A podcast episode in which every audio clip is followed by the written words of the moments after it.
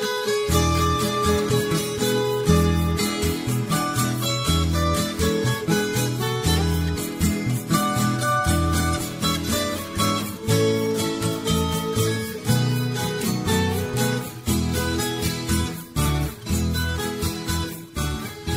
Ativistas e personagens adaptados do teatro. Eu sou o Madu e esse episódio é musical. Tem blues e moda de viola. Ei, pessoal, tudo bem? Eu sou a Zizi e hoje a gente vai falar de uma pessoa que eu sou muito, muito, muito, muito, muito fã. Airstrip? Bom, eu sou o Eras e o que, que é a pauta hoje mesmo? Você não viu Star Wars? Não. Não. Você não ficou sabendo?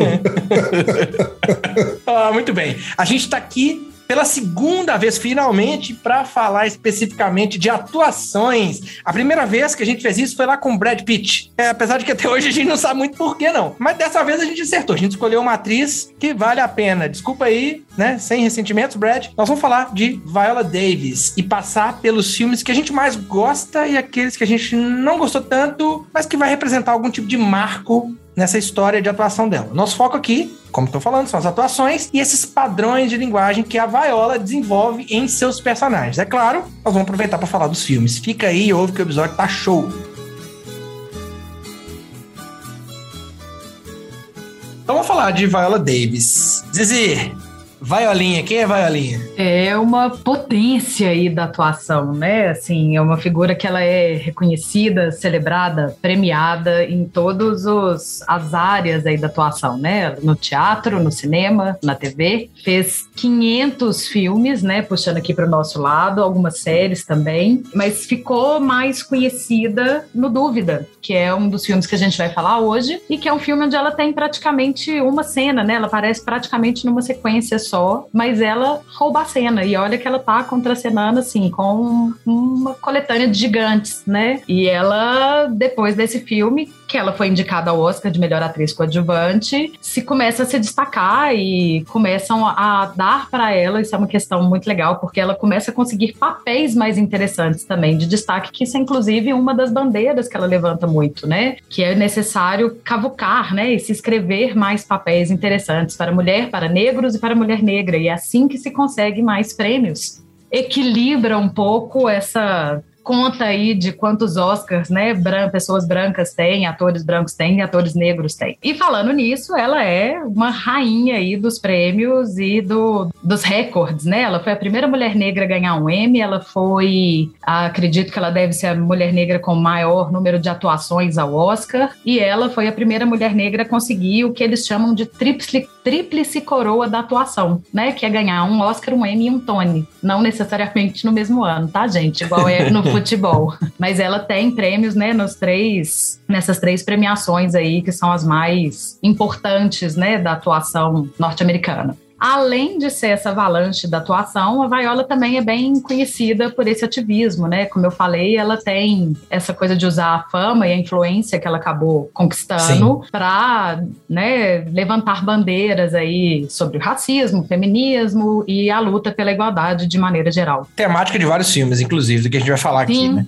Sim. Ó, nesse episódio a gente vai falar então de cinco filmes, a análise que a gente vai fazer dela com base em cinco filmes que nós tratamos aqui, como de padrão, pela ordem cronológica e no finalzinho ainda vamos comentar da atuação dela na série que a gente não gosta muito, mas é super relevante, que é o How to Get Away with Murder.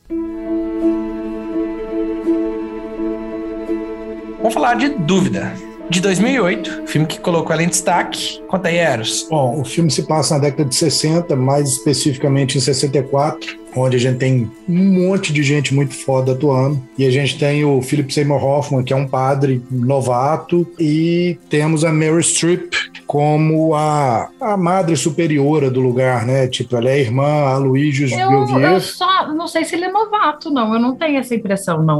Não, Ele é novato lá naquela Ele é igreja. novato na igreja. É. É. tipo, ele é um padre novo. Entendi. Ele é um padre progressista. Ele é diferente do, do, do contexto. Ele tá na quinta igreja nos É, últimos anos, assim, até fala isso. Sim, mas eu não tive essa impressão de que ele era novato lá naquela igreja. Mas enfim, é, eu que bobeei. É uma escola católica que fica no Bronx, nos Estados Unidos. E a madre, a Mary Streep, ela começa quase que uma cruzada contra o padre, tentando provar que ele tá fazendo coisa errada. E isso acaba envolvendo o menino negro, é, que no caso é o filho da, da nossa homenageada de hoje, da Vaiola, é, e tudo baseado em relatos da, da noviça que está lá, da Amy Adams e tal. E, tipo, no fim das contas, não tem caso nenhum concreto, só que existe uma dúvida a respeito de tudo aquilo, de tudo que se passa dentro daquela escola e como que as coisas são conduzidas para tentar provar o ponto dela de uma pessoa dura, amarga e que está querendo ver o fim dos tempos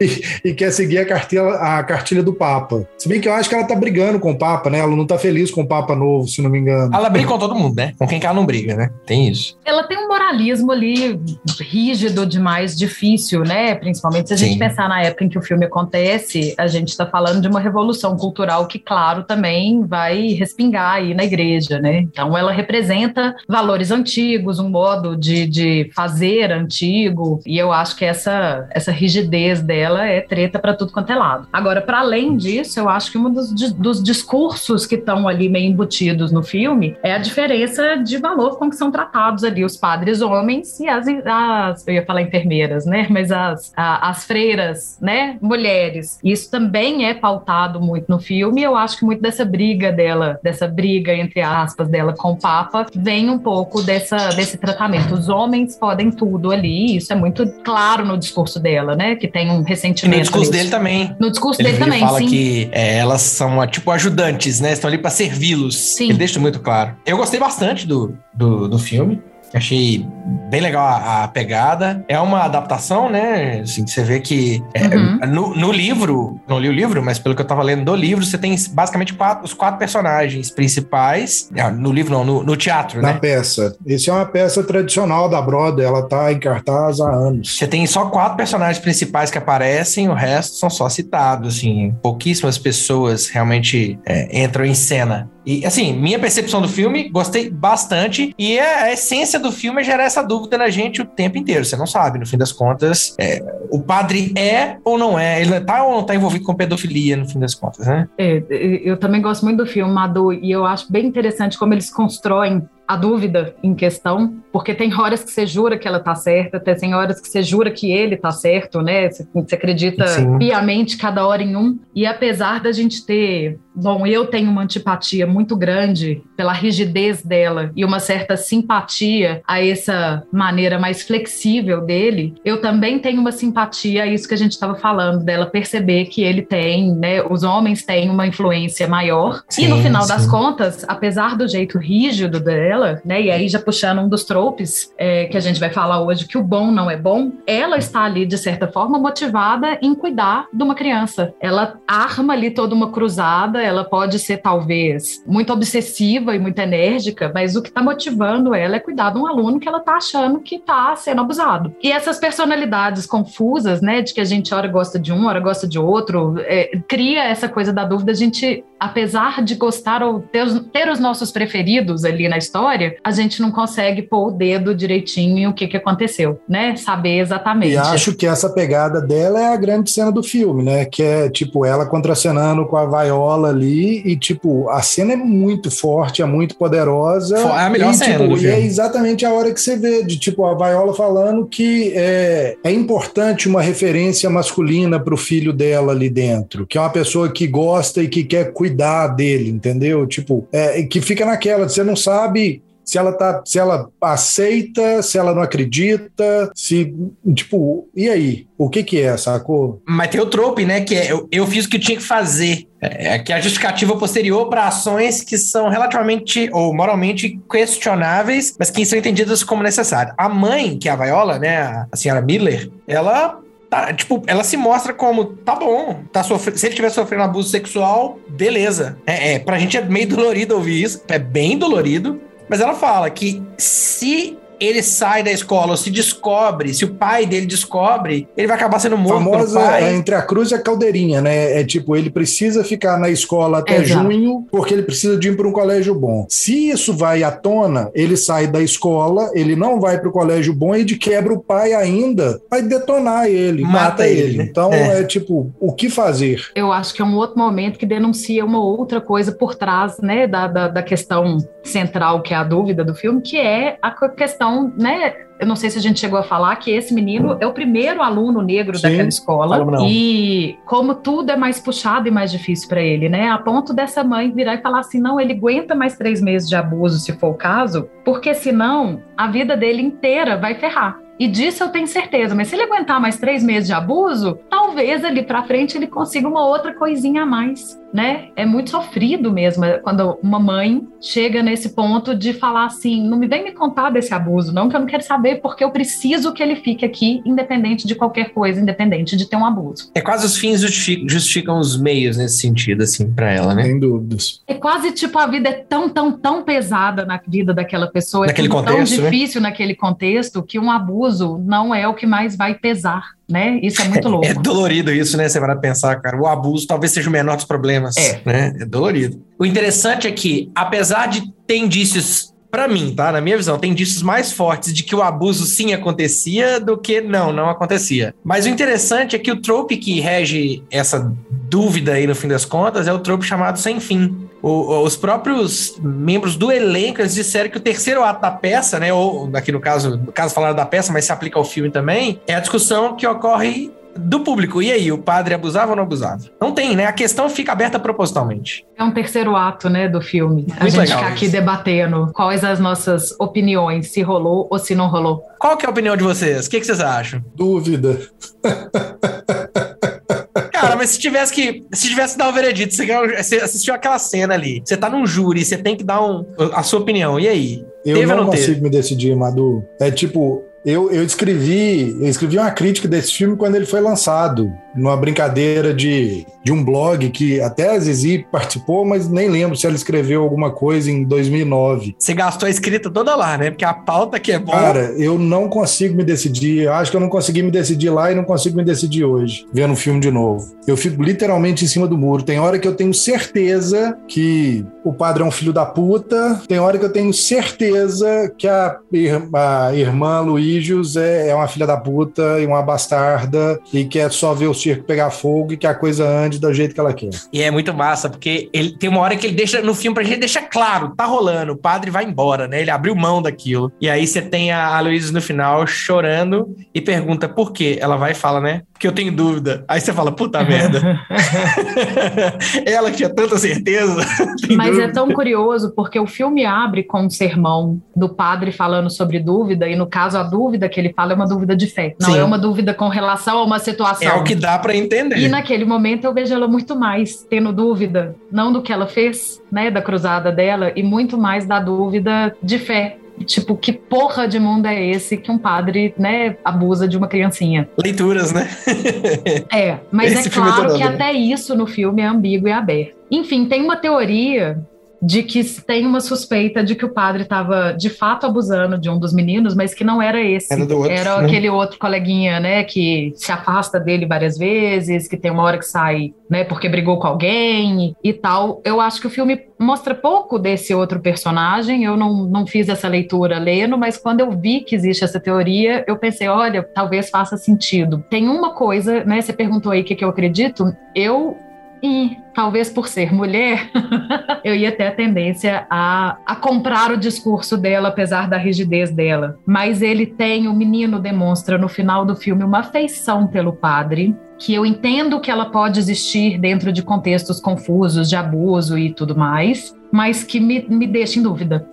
Concordo contigo. Ela, ela foi indicada ao Oscar, não foi? Por esse filme? Eu acho que para concorrer como coadjuvante no Oscar, devia ser mais ou menos assim, ó. Bota você pra atuar numa cena pequena com alguém que é muito foda. Você foi percebida que tá na cena? Beleza, você devia pelo menos concorrer ao Oscar. Porque é foda, né, velho? Ela tá com a Meryl Aí Streep. Que tá, é tipo, ela, ela, ela não tava na cena, ela tava praticamente engolindo a Meryl Streep na cena, sacou? Pois Isso é. é que é sinistro. É, ela, ela segura vai pra cima, ela, ela segura a peteca de igual para igual. De titã, é, briga de titã ali, né? Você vê o um negócio é. sinistro. Não, e eu fico achando uma pena de não ter uma cena dela com Philip Seymour Hoffman, né? Não que é? é? uma outra potência Sem da atuação, dúvidas. assim, que a gente poderia ter tido outra bela cena, assim, se tivesse algum momento dos dois, né? É um filme realmente que a atuação segura muito. Ele é até muito simples no resto, né? Assim, uma Sim. câmera que. que é puramente atuação. É, talvez por ser até baseado no teatro, né, também tenha isso. Ele tá ali com um cenário bem feito, com uma direção de arte bem feita. Não é que na, essas coisas não são bem feitas, mas elas estão ali muito para compor a cena e deixar a atuação falar, né? E ela, cara, Viola é assim. Agora, a gente não fez essa. Madu não fez essa piada no começo, gente, mas é a rainha da meleca no nariz, né? Nó demais. Todo filme tem um momento que ela chora e rola uma meleca lá, bruxa de Blair, né? Mas é, é impressionante, assim, a naturalidade, assim, com que ela é natural e é potente ao mesmo tempo, né? Eu fico encantada. Ela realmente, acho, nesse filme, brilha. Os, todos os, quase, não vou dizer que todos, mas quase todos os filmes que a gente vai falar na sequência aqui, o coração é a atuação, né? Sim. A maioria é derivado do teatro, como eu brinquei na introdução. A maioria deles acaba derivando lá de peças. Pelo menos nesse recorte que a gente pegou, né? Vale falar que a Viola tem muito mais do que cinco filmes. A gente pegou aqueles em que a atuação dela é mais comentada, né, e que foi premiada, mas ela tá em 500 outros filmes, né? Então, nesses que a gente pegou, são filmes que têm esse destaque para atuação de fato, né? Porque muitos deles é, baseados em peças. É uma pessoa que sabe escolher um papel também nessas horas, né? Né? Segundo filme, Histórias Cruzadas, The Help, que eu cá pra nós, de novo, prefiro a versão do nome americano. Filme de 2011, aqui dirigido por direção e roteiro de Tate Taylor. Poxa, nesse caso eu acho sacanagem a tradução Herbert Fischer, porque a gente não tem o termo The Help em português, né? Não que eu goste de histórias cruzadas, mas. Não tem o termo The Help? Como eles usam, não. Ajuda, as empregadas, a ajudante. Ajuda. Minha tia só chama de ajudante. Ajudante, ah, minha ajudante é fulana. É, mas eles têm a ideia de ajudante e não de the help, que é muito uma coisa muito serviçal, né? Mas talvez é as, as empregadas, né? as serviçais, é. Bom, Histórias Cruzadas, ela acontece em Jackson, que é uma cidadezinha no Mississippi, nos anos 60. E aí a gente tem a Skeeter, que é a Emma Stone, que é uma garota branca da sociedade, que ela forma no colegial e tal, e resolve que vai se tornar uma escritora. E aí ela arruma um emprego no jornal da cidade e ela consegue com uma editora um apoio para escrever uma história do ponto de vista negro da, da relação da, das domésticas, das empregadas, das serviçais ali, para, para o jornal, para brancos e tal. E, e a história vai desenvolvendo em cima disso, da relação dela procurando essas pessoas para contarem suas histórias e as histórias dessas pessoas trabalhando na casa das pessoas brancas. É, e aí a história vai girar em torno da Abe Lynn, Abe Lynn Clark, que é a Viola Davis, que é uma empregada que acaba se tornando uma amiga da Skeeter e é a primeira que decide relatar a história própria e, e ela é uma babá, ela cria crianças brancas, é, até abrindo mão de criar a própria filha, por causa do trabalho, do dinheiro, etc. O próprio filho. Do filho, isso. E essa relação de ceder uma entrevista é, alguma, é uma coisa que começa a desagradar toda o, o, clube do livro branco da Skeeter ali. E as pessoas começam a se sentir ofendidas, agredidas, elas não curtem muito aquilo, mas ela continua trabalhando junto e trazendo cada vez mais histórias. E à medida que as coisas vão piorando, é, começa inclusive ter tipo quase que uma rebelião negra, onde todas as domésticas resolvem se envolver, apoiar, escrever, relatar suas histórias e a história desenvolve em cima disso. É um filme bonitinho, é aquele filme que, tipo, trata um tema pesado, só que ele não aprofunda muito, ele acaba é, ficando meio a par do contexto. Uma costura mais é, leve, né? É uma é costura mais leve. leve. É tipo, a história do filme é muito leve, é um draminha leve, é super agradável de ser assistido, mas ele, ele não, não enfia o dedo nas feridas da sociedade, onde deveria. Pra gente ver como é linguagem e a condução de um filme, né? Porque não tem nada de leve na história do filme, né? Exatamente. Absolutamente nada. E, tipo, acho que o mérito. Ele só tem essa condução, né? Inclusive, essa reunião, né, que a Skeeter tem com as outras mulheres negras, ela é, naquele momento da história dos Estados Unidos, crime. que eles estão fazendo ali para coletar essas, esses depoimentos, né, da, da, das domésticas é crime. Então, ela é bem pesada, até de, de, de transgressão e dessas pessoas terem coragem, assim, para elas juntarem coragem, né, de falar alguma coisa, requer ali ter acontecido muito abuso e muita coisa muito cruel com essas pessoas, né? Tanto que a gente vê cada uma passando por uma situação e aí juntando a coragem para poder se posicionar e falar alguma coisa. Sim. Mas é isso, o filme não deixa de ser um filme leve, né? É um filme que tem muita comédia, né? É até criticado por isso. É um filme até criticado por isso. Eu vi algumas críticas é, falando que tá bom, fala de, de tema, mas não, não traz a força. É. Para mim tem dois lados, né? Ele tem os dois lados, eu também acho. Ele traz algumas denúncias, assim, a que mais me incomoda, por exemplo, é como as, as empregadas eram tratadas como propriedade, né? Inclusive passando de mãe para filha, para filha, para pra, é né? Passando. É muito. A gente saiu da escravidão, mas a escravidão não saiu da nossa cultura, né? Eu te pago uma micharia, mas você continua aqui me escrava, escrava da minha família. Isso é muito pesado no filme para mim. Só que é, é bizarro e, tipo, acho que é totalmente fora de contexto até. E principalmente quando a gente tá falando que é, tipo, tratado como escravo, etc. Só que uma das primeiras cenas do filme, a Viola Davis, ela tá relatando exatamente quanto que ela ganha por hora, consequentemente quanto ela ganha por mês. Em uma segunda cena é relatado quanto que a Skeeter ganha por semana para escrever para o jornal. É tipo, a Viola ganha tipo 180 dólares por mês e a Skeeter ganha 8 dólares por semana para escrever para um jornal, entendeu? É tipo, e, e é assustador o tanto que o papel da mulher é irrelevante nesse universo masculino que seria um jornal também, apesar de ser branca. Sim, apesar de que tem uma diferença que a Skeeter está no seu primeiro emprego,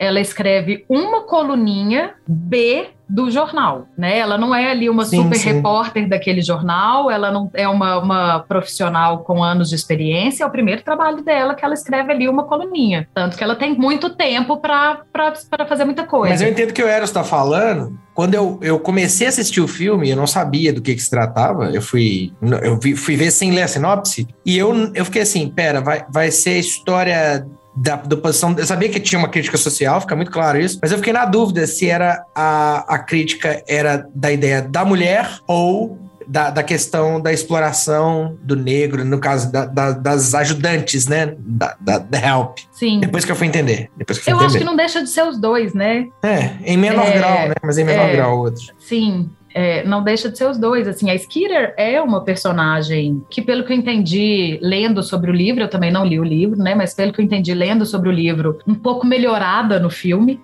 Sim, ela tem dilemas também, né? Quando, é, quando vai pra ela, ela no livro tem questões mais racistas, né? Ela tá ali ajudando as negras, mas ela tem algumas questões tipo, nossa, que absurdo que a sua ex-namorada, né? A ex-namorada do namorado traiu ele com um negro, ela fica escandalizada, né? Dele ter, dela ter possivelmente transado com um negro e tal. Mas ela é no filme uma personagem bem atípica, né? Para aquela época. Eu acho que Sim. ela acaba problematizando além da questão né, da, da, das, da The Help, a questão do feminino também. Agora, Sim. a Skitter para mim é uma personagem muito problemática, porque a maior crítica que eu tenho ao filme é a Salvadora Branca, né? A ideia da Salvadora pois é, Branca. Eu fiquei com essa sensação também. Isso me incomoda. Pelo menos assim, eu acho que o filme dá a Salvadora Branca ela é veículo para a voz daquelas negras que naquele momento não teriam essa condição de se reunir e publicar um livro, né, como ela faz. Mas é ela quem vai, é ela quem depois ela, ela divide. que ganha o título. É ela que ganha o título, ela divide com elas o lucro, mas ela que ganha toda uma abertura profissional para uma outra vida, enquanto as outras, né, pessoas que realmente escreveram aquele livro continuam sofrendo. E isso me incomoda um pouco no filme. O que de certo modo e pode ser encarado no, você falando agora, pode ser encarado como uma grande crítica, talvez seja a crítica mais pesada do filme. Sim, Sim, sim, sim. Eu só não sei se o filme tem a intenção tem de essa intenção, como, eu também acho que não crítica. Tem, não. Eu acho que ele tem até a intenção de retratar o que era na época. Ok, concordo. Né? Assim, ele não de tá, alguém, né? É, ele não tá legitimando que deveria ser desse jeito, mas ele sim, tem sim. um pouco essa, né, me soa um pouco, é um filme que põe dedo em algumas feridas, mas é isso, ele também tem umas atrapalhadas no caminho e ele talvez seja levinho demais para essa para esse dedo na ferida aí, né? Será que essa crítica não reside na visão de que o filme negro tem que ser panfletário? Depende. Eu, eu discordo porque eu acho que esse é um filme que tem essa temática né? Ele tem o propósito de, ser, de fazer essa temática. A gente não tá falando, sei lá, de um romance de duas pessoas que uma ou duas é, delas centro, são negras né? naturalmente. É centro. é centro. faz parte do cerne da, da, do plot aí, né? Que eles estão contando. Então, nesse sentido, é, acho que é falha mesmo, sim. Falta guts. Mas era a proposta do filme, obviamente, ser um filme leve, né? Isso a gente também pode entender. É, é, pela capa, a capa dele, quando eu vi, que é aquele negócio, eu não li a sinopse. A capa dele, quando eu vi, me parecia comédia capa amarelinha, pessoas sentadinhas no banco, é. sabe aquela coisa assim? Na capa ele já é leve, né? Então me deu essa impressão. Mas, mas vamos falar dos tropes? Eu queria puxar um aqui, que é o seguinte: já que a gente acabou de falar de um filme relacionado à igreja, e esse é um, é um trope que a gente não falou lá, mas ele acontece uhum. lá e acontece aqui também, que é o sermão suspeitamente específico. Acontece quando um sermão ele tem uma relevância um pouco estranha. Ele tá ali e ele é super relevante para o enredo. É, é, um elemento de movimento uhum. de trama. É, lá em cima você tem o primeiro sermão, que é uma coisa que move a trama de alguma maneira, no, lá em cima que eu digo no, no filme anterior que a gente discutiu. Agora, nesse filme aqui, tem um determinado sermão, porque a, a, a Evelyn, ela tava, né, puxando brincadeira com eu tava na dúvida se ela ia ou não ajudar a Skeeter a escrever é, a relatar o que estava acontecendo. E ela tá na igreja e ela ouve um sermão, sermão de uma igreja é, de negros, né? Não tem um branco né, na igreja, é aquela igreja é, que tem os corais, são famosos, né, no, no, nos Estados Unidos. E aí você tem um, um, um, sermão lá que vai dizer como é que, que bravura é ter coragem de fazer o que é certo. E aí a, uhum. a sai dali com a ideia de que eu vou dar. Aquilo ali é o grande chamado do, do filme, né? E ela é topa. a confirmação, né? Para ela confirmação. resolver a dúvida dela. Pelo menos em algum filme a gente não tem dúvida. Lembrei aqui, né? Um, um, um, trope que me toca na história do filme é o Mas para mim era terça-feira num, num momento bem dolorido. É, de novo, a gente está vendo aí Viola Davis com um filho, né? Nesse caso, ela perdeu o filho. E é muito curioso, porque Eros falou lá na hora da, né, da descrição da, da sinopse aí do filme, a história da que ela cria nenéns brancos, né? Crianças brancas, em detrimento de criar o próprio filho. E isso me lembra muito, inclusive, o que horas ela volta. Demais é, da conta. Né? É, eu acho que nesse ponto os filmes têm algumas semelhanças, assim. E ela, quando tá contando pra Skeeter, né? A Evelyn tá contando pra Skeeter da história do filho, de como ela perdeu o filho e que todo dia no aniversário do filho dela, para ela é um dia de extrema dor, mas que para as outras pessoas é um dia qualquer, é um dia comum, mas que para ela é um dia que ela não consegue respirar. Que é uma cena super forte, né, Zizi? É, é. Ela fala com muita emoção. Eu acho que é uma das cenas em que a gente vê Viola sendo Viola, em que eles de fato exploram toda a capacidade dramática dela, e é uma das cenas em que a gente põe de fato peso, né, em toda a questão que está sendo retratada. É uma das minhas cenas favoritas do filme também. A minha cena favorita tem a associação com outro trope, que é lá no final. Que chama ponto de ruptura de raiva. O ponto de ruptura de raiva é quando um personagem que tá reprimindo a sua raiva finalmente deixa ele escapar. Tipo um dia de fúria mesmo. Apesar de que uhum. no dia de fúria aquilo guia o filme inteiro. Aqui não, né? É o finalzinho. É o último ato de vingança da, da Big Bad lá do filme, que é a Hayley, é, de, é fazer a, a Evelyn ser demitida depois de incriminá-la de ter roubado colheres de prata. Porque ela não pode, né? A, a Evelyn ajudou a escrever o livro, né? ela é a autora que está ali por trás. E ela não pode incriminar ela por ter escrito o, o, livro, porque ela tem coisas que podem ser ditas ainda, né? Já fizeram outro... uma fofoca grande no livro para garantir que essa macabra aí não vai sair contando e exorcizando a galera. Aí a Evelyn pega ela, chega perto dela no final, depois que ela é demitida, e a cena é forte porque tem, de novo, a criança que ela cuida, né? Uhum. Ela chega perto da, da, da, da, da mulher naquela atuação vaiola, naquela que ele chama de fúria tranquila, né? Que é um outro trope. Você vê que ela não tá, ela não, ela não grita, ela não se altera, mas você vê na cara dela tem veia pulsando, assim, né? É. Ela tá ali contida quase um e falando. E quase um aneurisma. E ela usa um terceiro trope, que eu falei de dois, falar um terceiro, que é a pergunta perfuradora de armadura. Ela chega na cara da, da vilã e fala: oh, Você não tá cansada, não, senhora Haley? Ela chama ela de Mr. Haley, né? Você não tá cansada, né? Ela, ela questiona. E você Sua vê na cara da outra... de merda, de merda. que é fantástico isso, né? Muito bom. Cara, e aí, assim, a, é, é muito dolorido porque ela tá abandonando a criança e a criança chama ela de mãe. Cara, isso é dolorido demais. Você é minha mãe, né? A, a criança da outra que é aquela cuidava. É, é uma cena bem boa também, é outro boa momento de atuação da Viola, né, no filme. Porque é isso, ela não muda muito a cara, mas a gente vê, assim, toda a potência da expressão dela. É fenomenal. O que eu mais gosto é que ela chora e o nariz escorre ao mesmo tempo, sacou? É, tipo... é automático, gente. Eles põem ela pra chorar em todos os filmes. Choro nasal. Se não for trope, a gente tá inventando um agora. É, o trope de viola com certeza é o choro nasal. Pronto, tá aí. É, e aí tem a história se repete, né? Que no passado, a Miss Phelan, que é a mãe da Skeeter, demitiu a, a babá, que foi, foi quem criou a Skeeter, enquanto ela não estava, ela estava viajando, estava para fora do colégio, porque por causa de um comportamento da filha dela durante um jantar da comunidade das damas brancas, a que ela a tinha sido eleita, babá, né? né? Das filhas ah, é. da América. A filha da babá chega na casa, onde você tem a impressão que sempre teve uma relação de casa aberta, próxima. Tá rolando a reunião do Ku Klux Girls ali, né?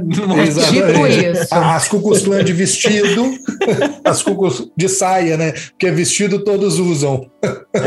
Mas a Ku Klux Klan de vestido e colar e batom e aí a presidente acha aquilo um absurdo e, tipo, dá deixa de ah, ela não pode te tratar assim. E ela pega e demite a babá, a ajuda dela ali da vida toda, e que foi quem criou a filha. E é um dos pontos que incomodam a filha. Tipo, aquela história mal contada, eu entendo isso como um dos, dos motivadores. Uma das coisas Freud que fazem ela querer entender a história e, entender, e contar a história dessas pessoas, até por causa disso de, de toda a reação, de, de, todo, de toda a forma como a, a, história da demissão da babá é conduzida dentro da casa pelo pai, pela mãe, etc. Agora, o trope mora aí nessa história de que é, é o demitir a babá negra, que na verdade atua como criadora e mãe, se repete quando a Hilly obriga a amiga, né, a Elizabeth, a demitir a Evelyn. E aí a gente vê de novo essa criança, né, que era a história que o Manu estava contando, demitir, é, perdendo a mãe, uhum. a quem realmente cria ela, né, quem tem o laço afetivo de fato com ela. Sim. Sem dúvidas.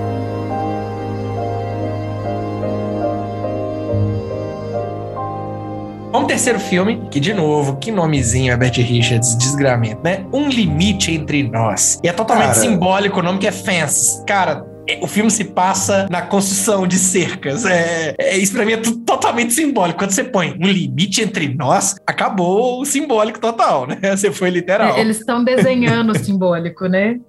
Exatamente. Se você não entendeu, a gente vai desenhar para você. Tá falando disso, né? E é dito no filme, né? Enfim, podia ter sido cercas, né? Eu acho que podia ter sido cercas. Filme de 2016, direção do também desse papa da atuação aí, né? Denzel Washington. Roteiro do August Wilson. Nos anos 50, né, a gente tem o Troy Maxon, que é o Denzel Washington. Ele tem 53 anos e vive com a esposa, que no caso é a Rose, que é a Viola Davis. Tem um filho mais novo, que é o Corey, Jovan Adepo, e trabalha recolhendo lixo na rua, tá envolvido com sindicato e tal. E ele tá brigando para virar motorista do caminhão de lixo. Porque e ele tem um um rancor, acho que não é um rancor, ele tem uma frustração de não ter conseguido ser um jogador, não ter sido um atleta no tempo dele. Eros foi muito generoso com ele agora, porque falar que esse personagem não tem bem um rancor, tem uma frustração, é um personagem assim, calcado no rancor com a vida, né? Tá, tudo bem. a vida levou é... ele ali, né? Não é um rancor gratuito, isso você quer dizer. Já bom, é. isso sim.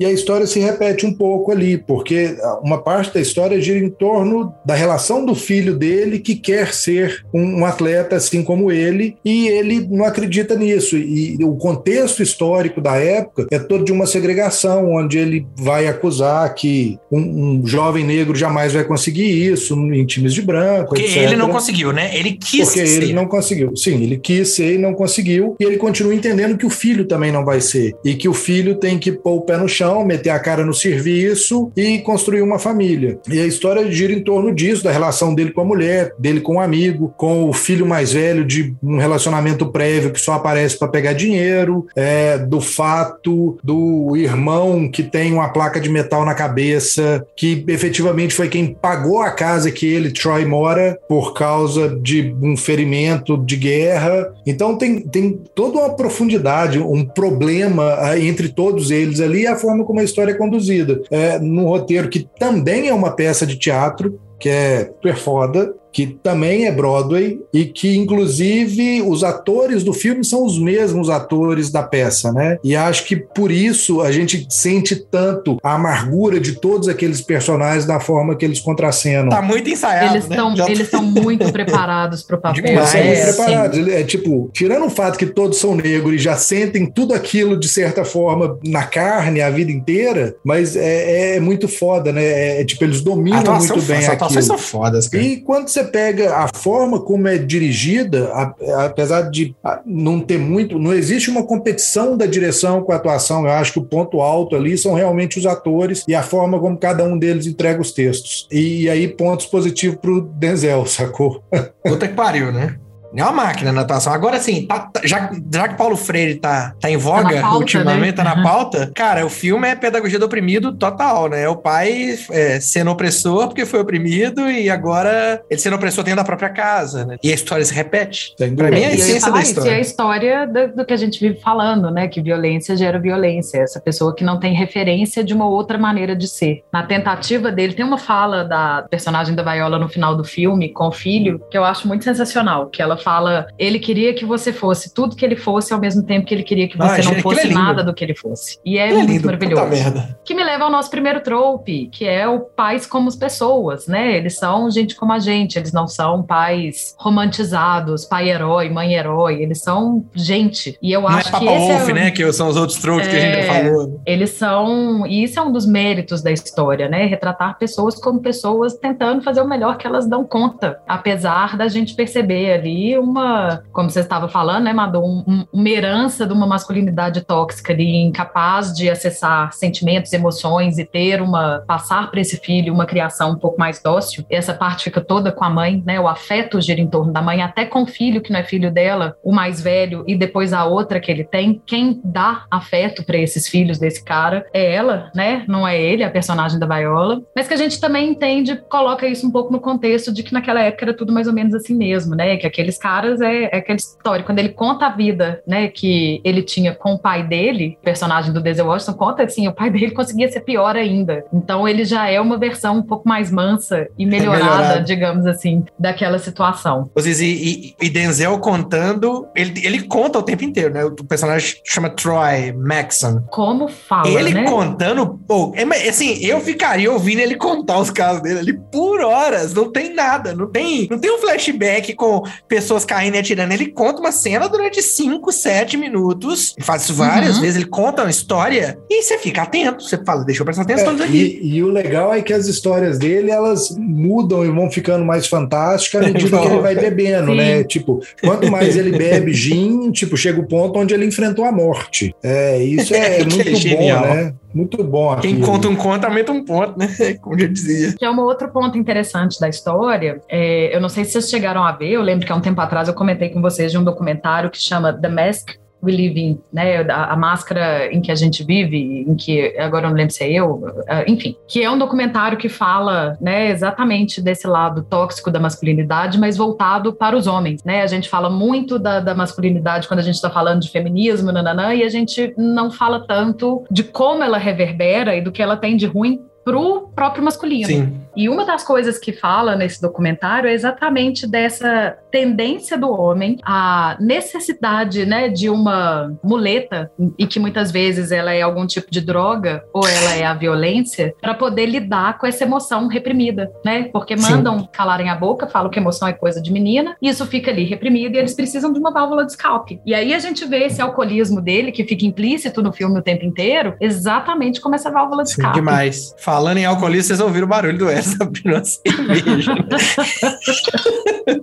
Tenho uma coisa que eu tô pensando aqui agora. Troy, posso estar viajando aqui, mas Troy é Troia, né? Tem tudo a ver com Sim. muros também, né? Tem tudo a ver com, com, com cercas, fenças, que é o nome. E ela é Rose, né? Ela é a doçura, né? Ela é, É o doçura. feminino, ela é. O- e o que abala ali, no fim das contas, a relação dos dois é a descoberta da traição. O, o Troy tem uma outra mulher, Rose e Alberta. Quando você coloca elas duas em paralelo, você cai num, num tropo chamado Beth e Verônica. que Simbolizam um perfil, dois perfis aí de, de mulheres em um triângulo amoroso. Um é doce, familiar e realista, que é aqui a que tá fazendo o papel da Rose, e a outra é, é exótica, sensual, que ela pode ser indiferente ou temperamental, mas por dentro ela é doce. E aí tá falando da outra. E ele deixa isso muito claro para ela, né? Ele fala que ele não vai largar a outra. O interessante é que a gente não vê a Verônica, né? Que no caso a personagem Nunca. chama Alberta. A gente não vê a gente só imagina que ela seja isso, deduz que ela é isso por como ele fala dela. E é muito interessante porque o que ela faz por ele é devolver essa vida. A gente está vendo aí uma pessoa frustrada, amarga, reprimida, e ele fala que com ela ele pode simplesmente viver, né? Ele tem uma liberdade de ser que ele não tem em casa. Agora, o muito doido dessa história é que quem cria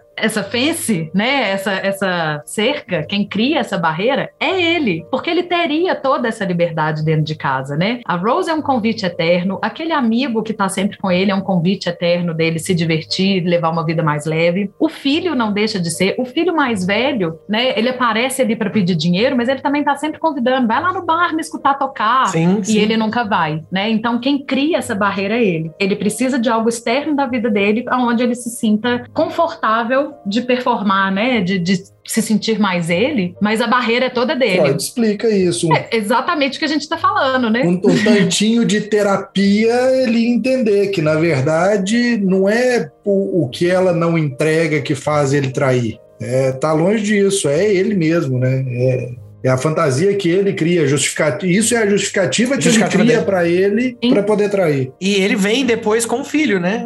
Com uma filha, é. na verdade, que é a, a, Raynil, né? Raynell, sei lá como é que pronuncia. E o mais legal, é quase um cavalo de Troy, né? Se a gente parar pensar que entra Aham. naquela família que destrói a família, né? É ali que acaba. E que ao mesmo tempo não deixa de ser depois o elo da família, né? Porque aquela criança do resto devolve, da família, né? do resto da família, é, que aquela criança devolve de certa forma a, a alegria daquela família. É, não sei para quem tá ouvindo, a, a, no fim das contas o Troy fica sem as duas, porque a primeira descobre que, que tá traindo, até aceita a traição no começo, mas quando ele fala que não vai sair, que vai ter um filho, acabou, né? Não, não, vai, não vai tirar o filho, ele vai continuar cuidando. Pro lado dela, que é a personagem da Viola, que é a Rose, né? Acabou. Agora, a outra, no parto, morre. Então, no fim das contas, ele fica sem as duas. Ele vira um homem sem mulher. Um homem sem mulher. Inclusive, a Viola fala isso para ele. É, é interessante como é que como é que o símbolo da Rainil é de destruição e de reconstrução, né? De alguma maneira, até Sim. nesse simbólico, né? Ele mata a mãe, né? No nascimento, a mãe morre. Mas é isso, né? Lá pra frente, no final do filme, a gente vê ela como o elo ali, como a doçura e como a alegria da família. É muito, é muito interessante. Agora, é muito interessante a gente pensar também que é uma história, assim, provavelmente tão típica daquela época, né? Coisas semelhantes devem ter acontecido tanto, né? Sim. Eu acho que o mais bacana do filme para mim é exatamente essa investigação de não apontar dedos na cara e falar, esse cara é um filho da puta. Ele tem momentos em que ele é muito, né? A gente não tá passando né? pano para ele, mas a gente tá entendendo que ele é um contexto cultural e que aquele cara são muitos caras e que aquele cara existe até hoje, é, né? E tipo, a verdade é que a peça é isso, né? São muitos caras. A peça passa por décadas. É tipo, cada ato da peça passa-se por uma década contando histórias semelhantes. E aí quando a gente vai pro filme, a gente concentra tudo ali na década de 50, mas tem um contexto histórico muito muito real e acho que não só dos anos anos 50, né? Acho que tem muito daquilo de, de até os dias de hoje. Não, hoje vai todo. continuar tendo por um tempo. É, sim, e é, e é, uma crítica social muito forte, assim, é muito É social e mais que social, ela é humana, independente. Tem, tem coisas ali que transcendem uhum. muito a questão social, né? Sim. É, Mas ela tem muita essa investigação do como a gente chegou onde a gente está. A gente sim. precisa olhar do como a gente era para a gente entender onde a gente está e por que que esse cara continua existindo. Ele tá, enfim, né? ele tá aprendendo que é assim que ele tem que ser. Ele não tem muita outra referência e tem um, o terceiro e último tropo que eu queria trazer aqui, que é o Esopo. Já falei dele em outros lugares, nós já falamos, comentamos deles em outros filmes. O Esopo é quando você tem uma mensagem ou uma moral que a história está tentando transmitir, ela vai ser transmitida em vários pontos. Às vezes a moral é explícita lá no final, às vezes ela vai ser diluída e quase ali acontecer em silêncio, mas você entende no fim das contas. E nesse caso, uma das morais que é trabalhada é a decisão de Rose, no fim das contas, de cuidar de Rainil, que é a filha, que não é dela, mas é filha do Troy. E isso é um pouco de ensinar que os filhos, ela, ela verbaliza isso, né? filhos nunca deveriam ter que lidar com as consequências dos pecados dos pais, o filho é inocente, né? E o filme é sobre isso, é sobre esse ciclo que leva a outro ciclo. E é muito bonito, né, quando a gente pensa num filme que chama Fences e que a gente está aí falando dessa simbologia da, da figura que traça barreiras, ela abre a barreira dela ali para aceitar uma coisa que ela supostamente não precisava. Algumas pessoas diriam até que ela não deveria, né, se rebaixar e se humilhar a criar o filho da amante, do marido. Mas é isso que vai também romper com o ciclo da repetição, né? Porque quando Sim. ela aceita aquela menina e cria aquela menina com amor e com, como se fosse filha dela, quer dizer, como se fosse não, sendo filha dela, ela dá para essa menina uma perspectiva diferente. Ela corrompe, né? Ela corrompe esse, esse meio. É, é, ela, ela quebra, né, a, a, o repetitivo ali, né? O, o ciclo repetitivo da história. Filmão. Filmão. Sem dúvidas. Confesso que me incomoda um pouco, não a ponto de eu não gostar do filme, achar que ele é um filme pior, não, não, não mas me incomoda um pouco essa coisa da linguagem se, é, teatral demais, assim. Eu acho que quando a gente vai para o cinema, eu sinto falta do cinema falar como cinema. Mas nada, nada que me incomode. Engraçado, eu já achei que esse teatral é dele, é ele contando que ele é teatral, ele tá bêbado, né? Então eu achei isso, assim, teatral. O resto. É, não, não eu acho que é não. é difícil essa adaptação mesmo, né? É Acho que o Dúvida, por exemplo, é mais bem sucedido nessa transição para o cinema, em que eu sinto menos, a, tem menos a sensação de que a câmera é alguém sentado na plateia assistindo uma coisa assim. A gente tem uma câmera muito. tem alguns movimentos e tudo mais, mas ela tá ali quase como espectadora daquele momento e. Que a câmera ali é muito sutil, né? A pegada é. do filme, ela tá muito focada na interpretação e do jeito que as pessoas contracenam, e, e as cenas acabam, é, é tipo, muitas vezes com os planos abertos abertos, mostrando, é tipo, é, e, e, isso às vezes me incomoda. Isso, de certa forma, deixa o filme, sei lá, não é, não é arrastado, mas tem, tem umas horas que ele, o filme me cansa, entendeu? Apesar das cenas, elas me cansam. Eu acho que falta, falta realmente alguma coisa. Tipo, como que aquilo poderia ser conduzido de outra forma. É engraçado, porque a minha percepção é de que eu acho tão envolvente que eu fiquei, assim, fitado no filme do início ao fim. Engraçado é, ele não, não, não me atrapalha o meu envolvimento, né? Minha sensação não é essa. A minha sensação é, poxa, você está fazendo um filme e não está usando a linguagem do cinema para contar aquela história. Eu sinto falta então é, um, é uma cinema. linguagem. Sim, não deixa de ser uma linguagem, é uma escolha, mas eu sinto falta disso no cinema.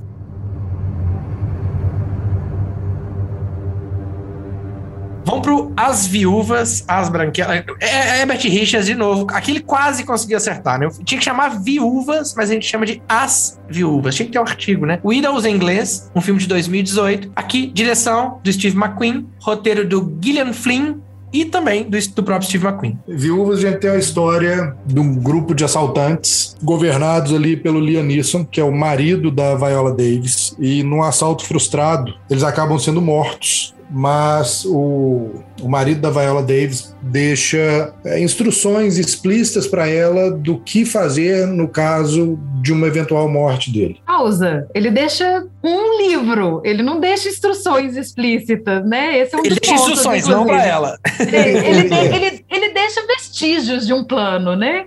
Ele deixa uma chave, quem procurar é, o livro e, consequentemente, a pessoa a quem ela ia pedir informação sobre o que fazer dali para frente. E esse grupo de assaltantes deixa várias viúvas, todas elas com problemas semelhantes, que é falta de grana, todos eles estavam metidos em rolo, e deixa as meninas numa situação meio complexa, onde elas não têm muito o que fazer. E quando o pano de fundo do filme aparece, que é todo uma campanha política, um embate que tem ali no fundo, com envolvido com máfia, etc., é a Viola, que tinha a opção de vender esse livro, ela opta por seguir à risca o plano do livro de um último golpe que o marido dela estava trabalhando. E aí tem aquela coisa de 11 homens e um segredo, no caso aqui nós temos quatro mulheres e um assalto.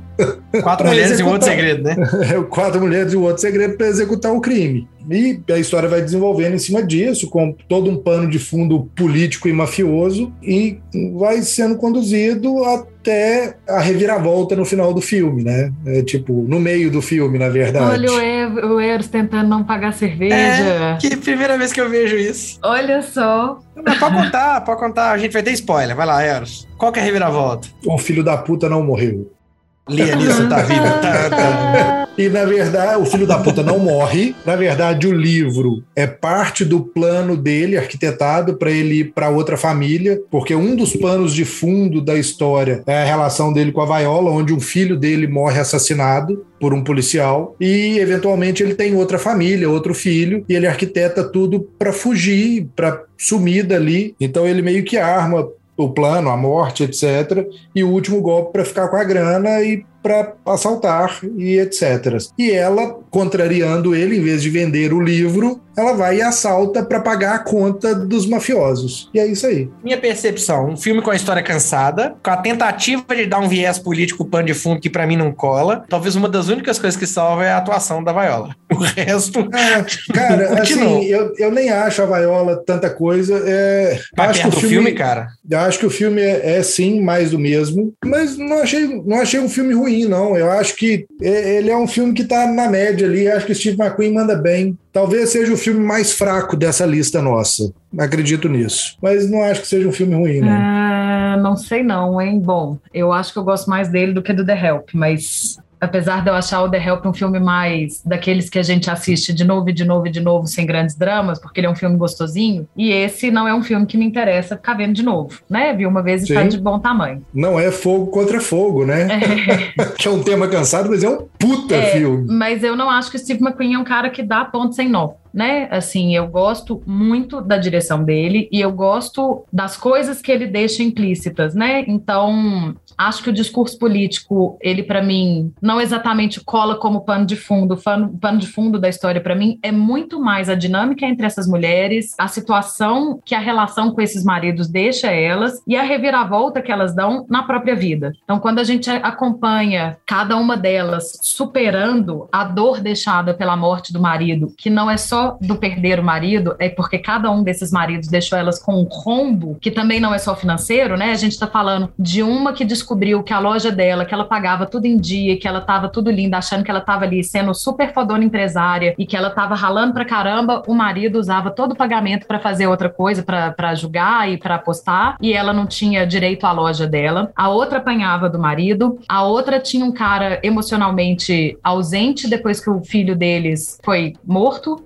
Então, e a quarta elementa não é uma viúva, tá, gente? O pôster engana a gente, mas a quarta elementa desse quarteto não é uma viúva. Não é? É. Eu juro que por um tempo eu fiquei falando assim: qual que é a quarta menina que eu não tô lembrando? Porque É. Mas eu tive a impressão que tem uma das viúvas de um dos caras que morre que resolve Que é a não amante. que é a amante que resolve É. não participar do assalto, que é com quem ele vai fugir no final. Mas é porque na capa aparecem quatro, que não é essa que é a amante. Ah, sim. É a É tipo- outra que é a Que cabeleireira, que, participa. era babá. O pôster é falso. É tipo, é a viúva safadona que já sabia o final da história, tava só esperando o dinheiro pra fugir no mundo. Exatamente. E ainda arquitetou o plano pra matar o marido, sacou? É tipo, velho, Sim. uma mulher que sabe que o marido vai ser assassinado, como que casa com um assassino? É tipo, isso aí vai Né? dar problema o resto da vida, isso não funciona.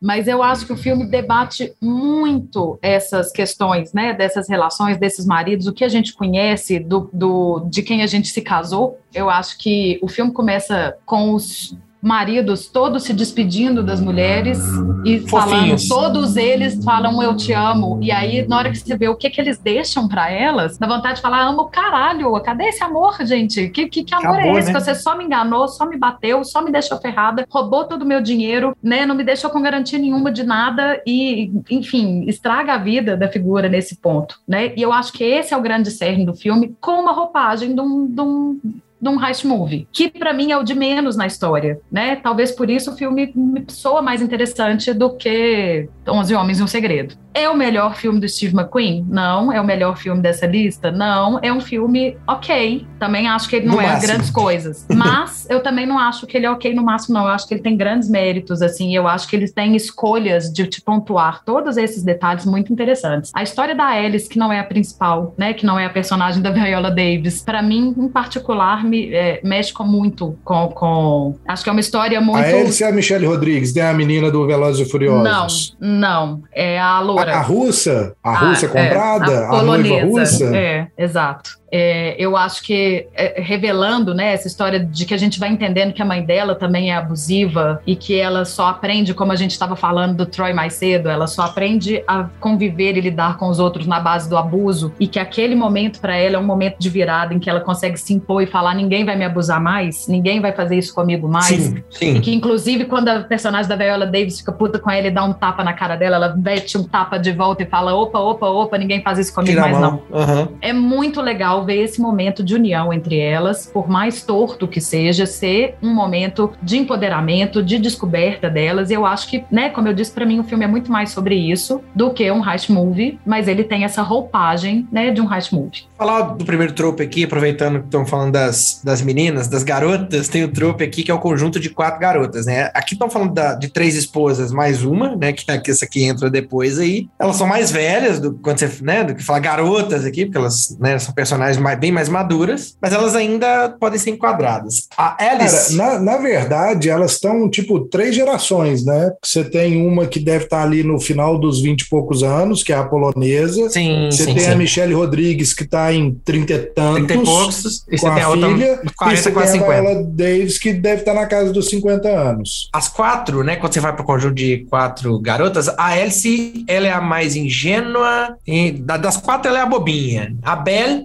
tem habilidade de corrida, de boxe, mas é tipo molecona. A Linda, ela tira a questão do glamour, ela é dona de uma loja é, que é de vestidos. E ela usa até uns, uns beijinhos lá, né? Ela até tenta ficar com o cara para escapar da situação, mas ela minimiza isso com todas as outras ações dela, é toda pivitada. E você tem a Verônica, que é a Viola Davis fazendo o papel de líder, de mais sábia do grupo, é quem está arquitetando ou é tipo, você tem a mentora, a empreendedora, a criminosa e a Na mocinha. verdade, eu acho que a Michelle Rodrigues é assim, tirando que ela não se veste muito glamourosa, ela é em teoria a personagem sexy, né? Ela é a glamourosa porque ela é dona de uma não. loja, ela é empresária e ela seduz. Não é a polonesa? Não, não. essa Era é a pegada. A polonesa é a docinha ingênua. Ok. A Michelle Rodrigues é a, a glamurosa, apesar deles pontuarem que a personagem não é exatamente a mais glamurosa em vestimentas, né? Mas ela é a empresária, ela tem a loja de roupa dela. Até porque é a Michelle Rodrigues, né? Ela faz Velozes e Furiosos, pô. É, e ela é a que usa a coisa da sedução para se safar, né? Quando ela tá ali quase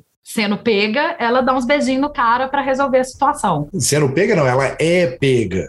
É, mas ela consegue se safar. Não é né? é pega até que não chega ao final. A outra, a babá, é a Ben. Ela é a mais molequinha e a Viola, a mentora. A mentora líder, a sábia, entre aspas. E a gente tem o Gambito do Batman, que é. Gente, eu tipo... adorei esse nome. Também.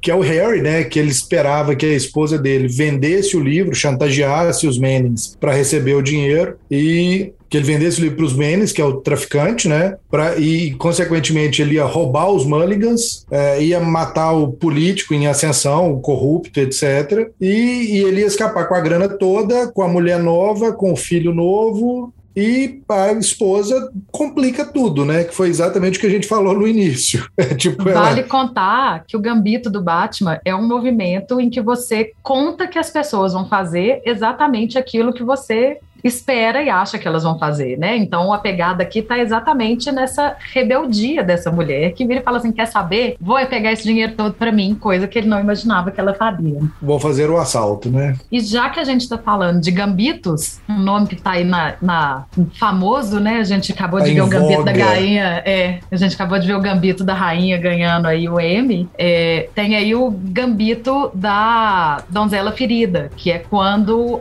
alguma personagem normalmente feminina tá passando por algum perigo e ela se faz ali de mocinha inocente, né? E a gente tem essa personagem que é a, a menina polonesa, que a gente contou, a, que tem um sotaque americano super normal, mas em determinado momento, para ela conseguir alguma coisa, ela usa um sotaque polonês é, para poder se mostrar fragilizada Ela é polonesa. Não, mas o sotaque que ela usa é um sotaque russo, de tipo, tô sendo Polonesa, abusada, né? tô tomando porrada e eu preciso comprar uma arma. Uma arma, Mas não, ela vai três. na origem dela polonesa, é.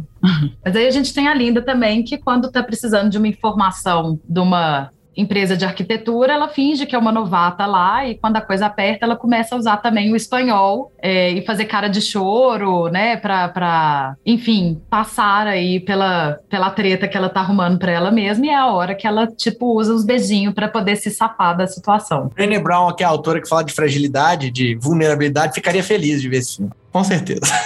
Né? Ela sabe Adoro usar a Brené isso. Brown. Adoro. Bom, tem um, um trope que, que é Amigos Forjados no Fogo. É, todas essas viúvas, e a quarta que não é a viúva, que participa, elas se aproximam ao longo, né? Elas, elas forjadas no fogo porque elas viram, elas sequer não se conheciam antes, né? Elas passam a se conhecer com esse planejamento, com se conhecem no velório, né? Vai enterrar e se conhecem, elas começam a planejar, e essa amizade, apesar de que não é um tema muito explorado, a questão da amizade delas, é forjada ali. E no fim do filme, inclusive a última cena, é a Verônica perguntando pra Alice, né? Ei, peraí, né? Dá um tchauzinho pra ela ali no, no, no- carro antes dela entrar e dá a entender que aquilo ali, a, a amizade vai continuar. É a abertura pro dois, hein? A gente vai ter cinco mulheres e um outro segredo. Eu vejo aquele final como um final que me conta que as coisas mudaram, né? São Sim. quatro mulheres que, num primeiro momento, se estranham, que aparentemente, na- antes desse momento em que ela pergunta pra Alice como que ela tá, é, ela parece que dá a entender que não quer nem conversar, né? Tipo, finge que você não me conhece, mas depois ela vai lá e fala: Não, peraí, a gente tem um vínculo, a gente tem um elo, deixa eu saber como é que você tá. Talvez não seja nenhuma amizade das pessoas continuarem convivendo, encontrando, Uhum.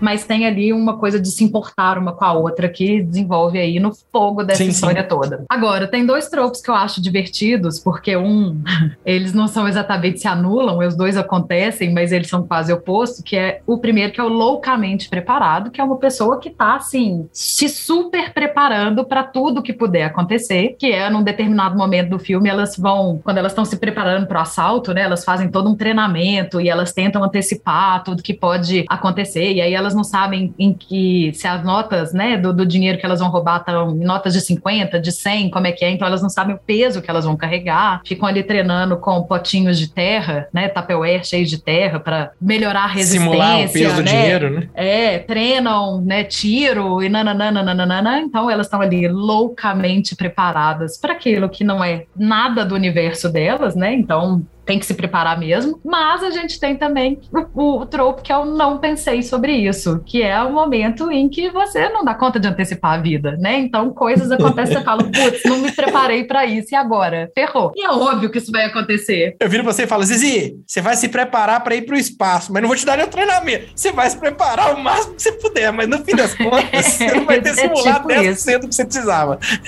Tipo isso. Basicamente. Aí no fim elas têm que matar alguém, elas têm que comprar uma van e ela pega e dá o endereço dela, comprando a porra da van, ela dá o documento dela. Ela É compra tipo, a van e não sabe dirigir, então ela não consegue levar a van embora, né? Essa cena Aí da Alice é muito boa. Tipo, Cara, mas dar o documento dela comprando uma van que vai ser usada no assalto é pior do que não saber dirigir a porra da van, né?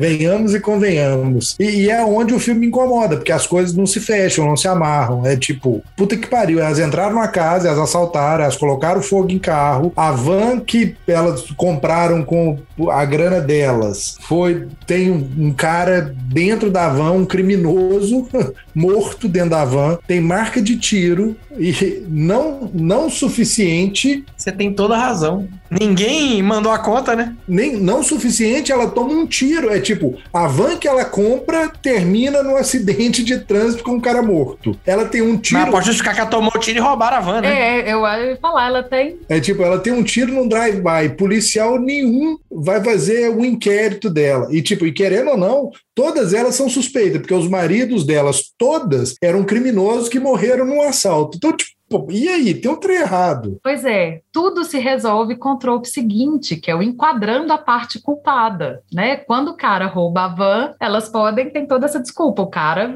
assaltou, me tomei o tiro, ele me levou a van e não sei o que, e todo mundo ali se conhece porque estava todo mundo ali se metido na treta. Então é fácil ele saber que ela tinha uma van e querer roubar a van dela. Só quero ver manter a coerência depois na, na hora de dar o depoimento. Só não, pode, só não pode chamar o Sherlock, né? Tá igualzinho a história dos meninos que Ah, sim, foram isso é verdade. matar a prova. Aí chegaram pro professor. Ah, professor, repõe a prova, porque teve problema na estrada, o pneu furou, não sei o quê. Aí chegam os meninos para fazer a prova, cada um numa sala e só tem uma questão na prova. Qual pneu do carro furou? É tipo. E aí? A única questão da prova, qual pneu furou? Vamos ver quantos conseguem acertar se o- qual pneu do carro furou e pronto. É, Pois é, se eles estivessem loucamente preparados para isso, eles teriam pensado sobre isso, mas Ou não, não, pensaram. Ia dar merda do mesmo jeito, que é o tipo de coisa que você não Provável, sabe. eles, eles pensaram até a página 2, sacou? É tipo, como seria o plano para refazer a prova? Mas isso também, para mim, só reforça, piadas à parte, que o, o cerne, né, a história que está sendo contada é, do assalto em si, pouco importa, né? Não, não é isso o, o foco. Sim, concordo. Concordo em partes também. Só que é o tipo de coisa que faz o filme ser menor para mim, Acaba entendeu? com a suspensão Ah, de descrença sim. um pouquinho. É, né? É, é, exato, né? Não é o filme mais incrível do universo, né? Por conta desse tipo de coisa. O que é uma pena, né, gente? Porque o Steve McQueen é um puta de um É um diretor, puta né? do diretor. Agora, vale a gente comentar é, que a gente falou que não é um dos momentos de, de atuação da Viola mais impressionantes, mas o que eu sinto nesse filme é que ela já mudou de status de um nível tal que a simples presença de Viola no filme já emana esse lugar de líder, de chefe, de a, a, a mestre de todas elas, né? Então a gente vê ela também incorporando um pouco de Viola, de quem se tornou Viola nesse personagem, né? Só por ser ela, só por estar ali presente. Obviamente não é uma atuação ruim, né? Ela não consegue não fazer mais o papel de Black Boss Lady, que é um trope que a gente vai falar no próximo filme. É, não sei, né? Eu acho até que ela conseguiria. Resta a gente saber se Hollywood vai dar esse tipo de papel para ela, porque eles têm essa mania de também categorizar a pessoa, colocar ela nessa caixinha e pronto, Estereotipo acabou, e acabou, né? É. Mas depois de Annelise Keating, fica difícil desassociar a Viola, né, da, da Black Boss Lady. All right, boys. You done seen the rest? Now I'm gonna show you the best. Ma Rainey's gonna show you her black bottom. A voz suprema do blues, ou Marini's Black Bottom, filme de 2020, ganhador de alguns Oscars, inclusive a Viola leva um Oscar aqui. Direção de George C. Wolfe, roteiro de Rubens Santiago Hudson e August Wilson. Em A Voz Suprema do Blues, a gente vai acompanhar a história de três personagens que são reais, né? A Ma Rainey, que é a Viola Davis, em Chicago, na década de 20, em 1927. O filme todo gira em torno da sessão de uma gravação do álbum, que é cheia de tensão, por causa do trompetista, que é o Levi, que é o Chadwick Boseman, no último papel da carreira dele, e a gerência branca, que é quem tá pagando, quem tá contratando aquele disco, é, e, e a forma dele de tentar controlar a, a, a Ma Rainey, que é conhecida como a mãe do blues. E, e toda, toda, toda a relação dentro daquele estúdio ali, né? Toda, todo, todo o envolvimento entre eles dentro daquele cenário. Porque o filme passa praticamente todo em pouquíssimos cômodos e uma batida de rua. Então, não tem muita coisa. Só que as atuações são fantásticas, tanto do Chadwick quanto da, da Viola. É, eu, eu- eu terminei o filme com essa sensação, poxa, que pena que esse cara morreu, né, gente? Porque que atuação a dele. É É foda. tipo, o cara sempre entregou 100%. Nesse ele entrega 173%. Nossa, sacou? é É tipo. impressionante. assim. É muito foda. É É muito foda. literalmente o canto do cisne dele. É tipo, É. eu não sei se ele sabia que dali ele não ia pra lugar nenhum mais, mas o que ele entrega ali é, é absurdo, é sinistro. É muito absurdo. E assim, Viola, a gente vai né, falar que ela tá bem no filme, é chovendo molhado, né? Ela é outra atuação incrível dela, né? Essa mulher é uma avalanche mesmo. Mas ele, né, fiquei meio embasbacada, assim, entristecida da gente não ter outra possibilidade de continuar vendo as boas atuações. É engraçado que eu terminei o filme, tipo, com a mesma sensação de quando eu vi o Dark Knight, sacou? Tipo, porra, tá aí o dono do Oscar. Ah, e, É. tipo, não foi, né? Ele não ganhou o Oscar póstumo pelo filme. Mas, assim, ele tá muito, muito bem, velho. Caralho. É sinistro. E o jeito que ele fala rápido, velho, é tipo. Sim, é, embolado, é, né? Tem tipo, embolado. É, é incrível, incrível. Cantado, né? Como uma coisa do sotaque da época, que a gente entende muito bem o contexto. É, é, é impressionante. Tem todo, tem todo um trejeito, né? Tem, ele tem um trejeito que, de, que se fica característico do personagem. Agora, eu, assi- eu assistindo essa lista, alguns reassistindo, eu percebi algo sobre mim. Eu adoro filmes derivados do teatro. Eu adoro filmes que estão focados, que tem pouco cenário, tem essa linguagem teatral, mas eu não sou uma pessoa. Eu, eu vou falar, eu confesso, eu odeio ir ao teatro. Odeio, e eu adoro o filme com a linguagem teatral. O que, que é que tá acontecendo? Cara, vou levar isso eu pra minha terapia. teatro.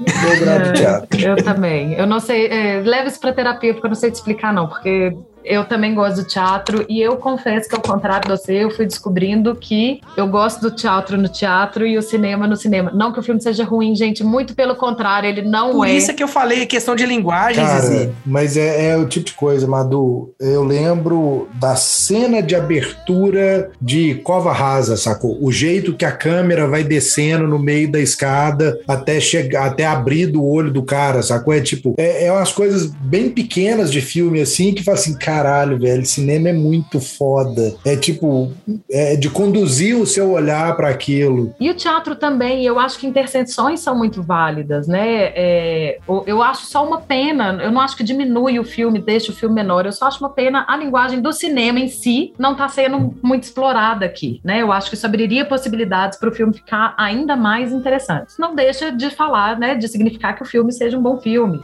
Muito pelo contrário, é um filme bem legal. Se essa linguagem funciona pra mim no filme e não funciona pra mim no teatro, quer dizer que tem uma coisa aí. Eu só não sei o que, que O é. fato de você estar sentado no seu sofá. Pode ser.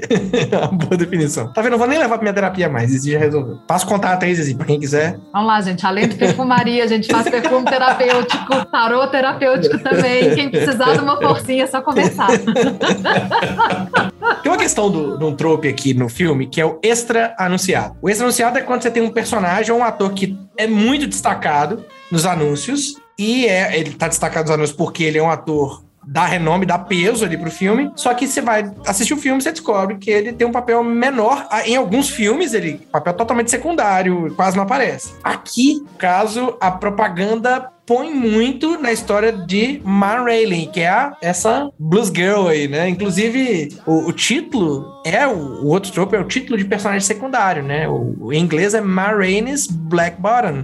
Então tá usando o nome dela. Só que o personagem principal aqui é o Chadwick Boseman, é o Levi. A história tá correndo em cima dele. Ela é o grande contexto, vamos dizer assim. Vale lembrar que é o nome da música que eles estão gravando também, né? Então, independente disso. Estão é, gravando o disco, na verdade, É. né? É tipo, ele é um músico contratado para o disco dela. É tipo, apesar da gente ver o ponto de vista dele e o jeito que a história se desenvolve por ele ali, a- a- acho que o mundo ali gira em torno dela. E a forma como o É, empresário gira em torno dela, a forma como ela é que tem o carro, e tipo, e eu quero uma Coca-Cola, e eu quero agora, e eu quero que me abane porque eu tô suado. Mas eu acho que tem duas coisas diferentes. Uma coisa é a gente entender que ela é a personagem principal daquele contexto. Ela é, como a gente estava falando, é é um próximo trope, ela é a Black Boss Lady, que é a, a figura que ela é a dona da porra toda ali, não tem discussão. Mas a história do filme em si foca mais no personagem do Chadwick Boseman do que no dela, né? Isso eu entendo. Agora, o nome que eu tava falando é só porque eu acho que é o nome da música. E pra mim, na verdade, talvez a grande personagem da história seja a sessão em si,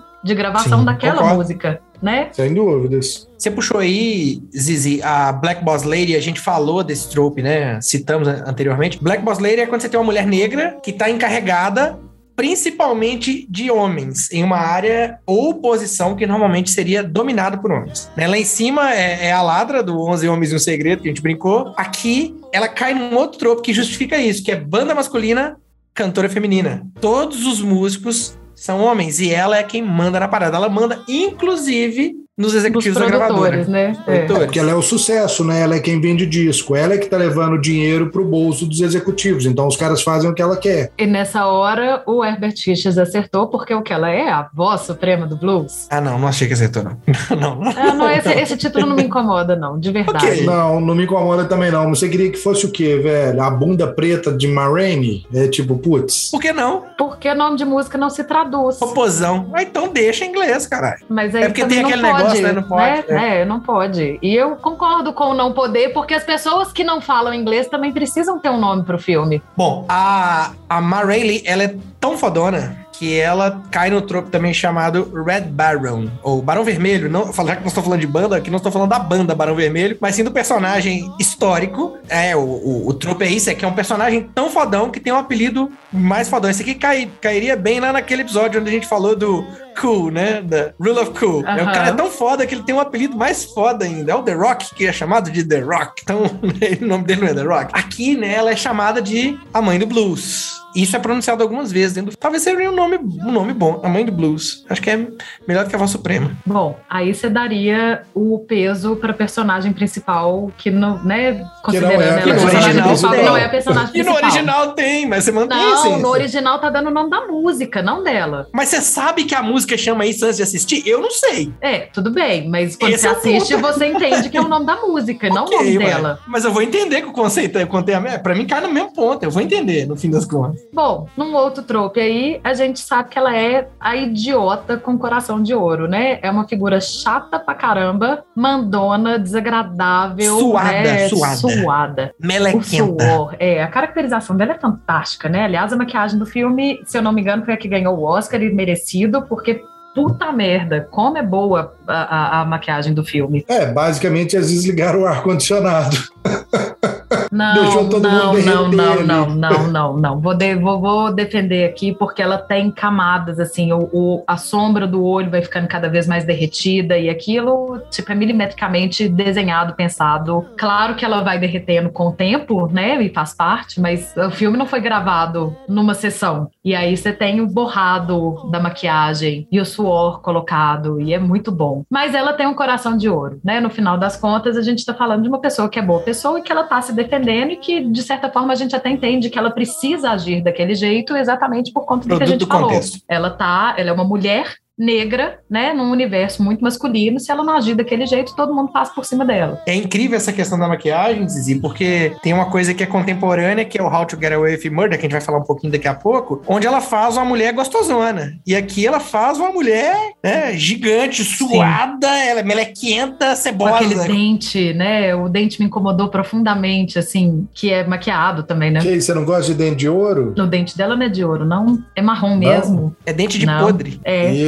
É tártaro. É Seu dente de tártaro, ótimo.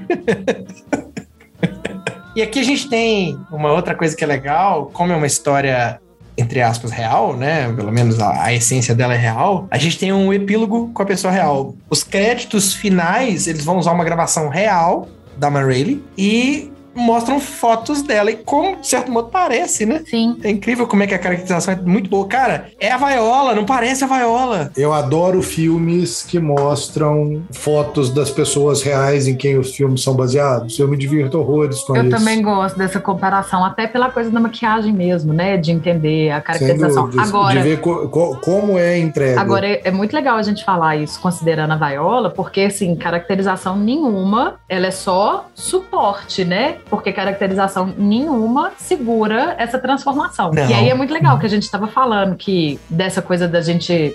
Será que a gente vai conseguir ver a Viola num papel que não seja mais o da Black Boss Lady? Mas é um Black Boss Lady muito diferente Sim. da do Viúvas. Bem diferente. Aqui ela não tem elegância nenhuma, ela não tem pompa e circunstância que a personagem dela no, no Viúvas tem, que a Annelise Keating, né, do How to Get Away tem. Carrega. Uhum. Ela emana o poder, mas a caracterização vai para um outro lado completamente diferente. E a Viola segura, né? Ela é, ela é estupenda demais, gente. Eu É sou um muito filmão, filmão também. Filmão também.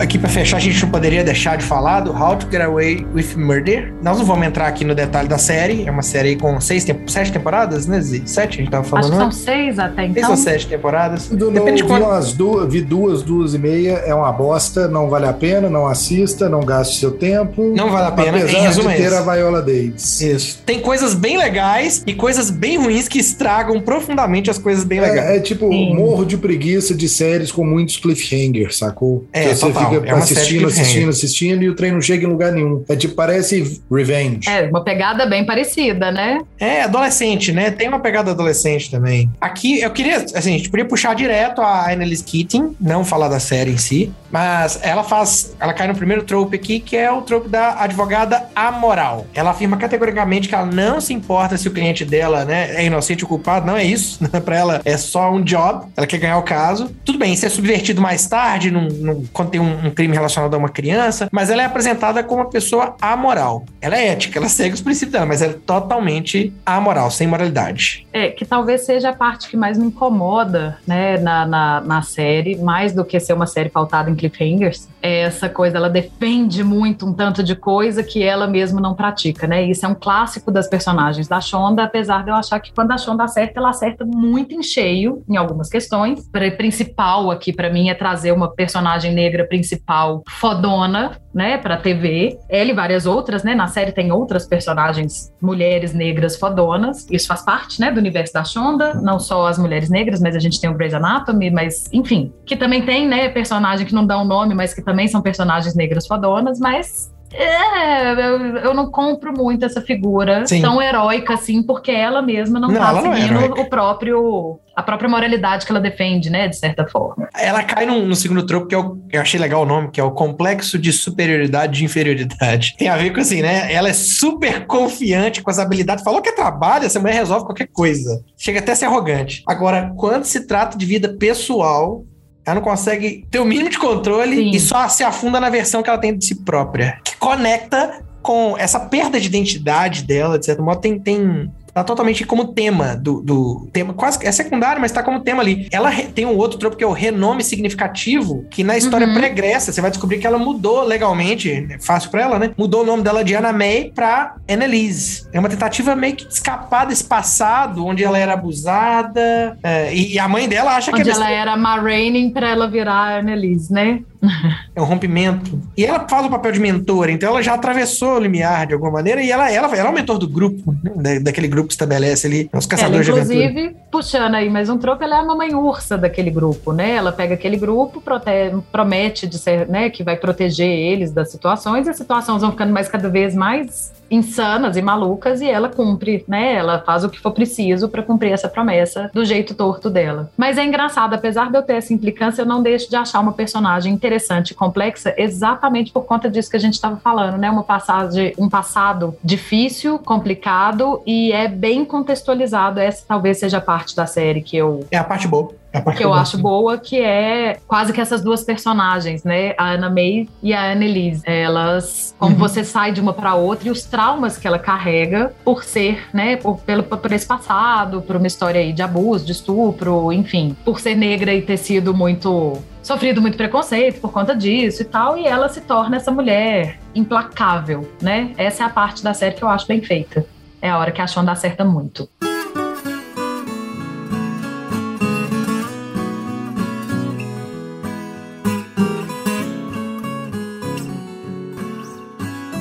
Pra fechar, quais personagens, é um IC, tá? Quais personagens você gostaria de ver ou enxerga a Viola fazendo? Coisa que ela não fez ainda. Eu ia me divertir vendo ela fazer a Furiosa de Mad Max, sacou? Oh, Immortal Joe, né? No caso. Ah, tá, tudo bem. Ela podia ser o Immortan Joe. Ela fazendo House of Cards, eu, vi- eu vejo ela fácil, não na posição da esposa, na posição do presidente. também. Batendo os dedinhos na mesa, tum, tum. Bom, eu, eu não me lembro de nada do universo fantástico com ela, então vou puxar aqui uma, tipo uma professora McGonagall do Harry Potter. Será você como Harry Potter? Beleza, Né? eu quero Por que ver, eu quero ver ela como Tyler Durden.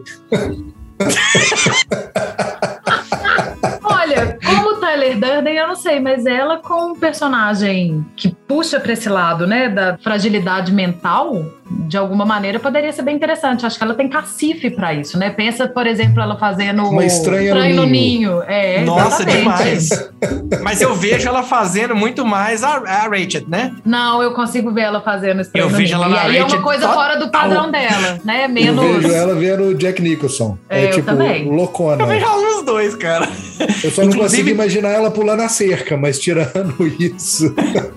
Mas ela, como enfermeira Hatchet, você já viu versões né, dessa interpretação. Ela, como Estranho no Ninho, como Mac, a gente não viu. É. E você, Madu? Qualquer filme de blues, assim, eu vejo, eu enxergo ela, depois de assistir a, a, a série, eu vejo ela assim, fazendo Nina Simone, fazendo ela Fitzgerald, vejo ela fazendo vários papéis. Ah, mas eu quero alguma coisa fora da curva, velho. Eu não quero ela fazendo o que ela já fora fez. Fora da curva, velho, fora da curva. Ela daria uma boa Nina Simone. Eu queria ver ela fazendo Django. Ela é o Django. Eu queria ver, velho. Que é um filme que discute a temática. Então, tá. cara. E, e, quem, e, quem, e quem seria a contraparte dela? Mary Streep, que ensinar ela a atirar e matar as pessoas? Não, cara. Ia ser a Frances McDormand, ela, ela de cabelo enrolado e tal, e ela fazendo o papel do, do, do mentor. Aí a Mary Streep pode fazer o Leonardo DiCaprio. Com certeza. Com e certeza. aí a gente tá criando uma versão de Jungle que é tipo hack Jungle, né? É a Djanga. Não, e a versão hack, e quem quer né? ser um escravo? Quem que faz a, a Brunhilda e quem que faz o Samuel Jackson? Ah, já que é pra ficar bem escroto, eu queria Que escroto, o Ed tá Murphy, totalmente- eu, eu queria o Ed Murphy fazendo par romântico, sabe? Eu queria o Ed Murphy fazendo o, ele vestido de vovó, tipo vovozona, sabe? Fazendo o papel da, do, do Jesus, Samuel agora tá Jackson. ficando tosco. Quero o Ed Murphy. E a gente E vai pôr o Jordan né? Peele pra dirigir isso daí. É isso aí, vai ser um filme de terror o negócio. Eu quero o Ed Murphy, eu quero a trilha sonora de 48 horas, sacou? The Hit is On. Que merda isso. que merda, velho.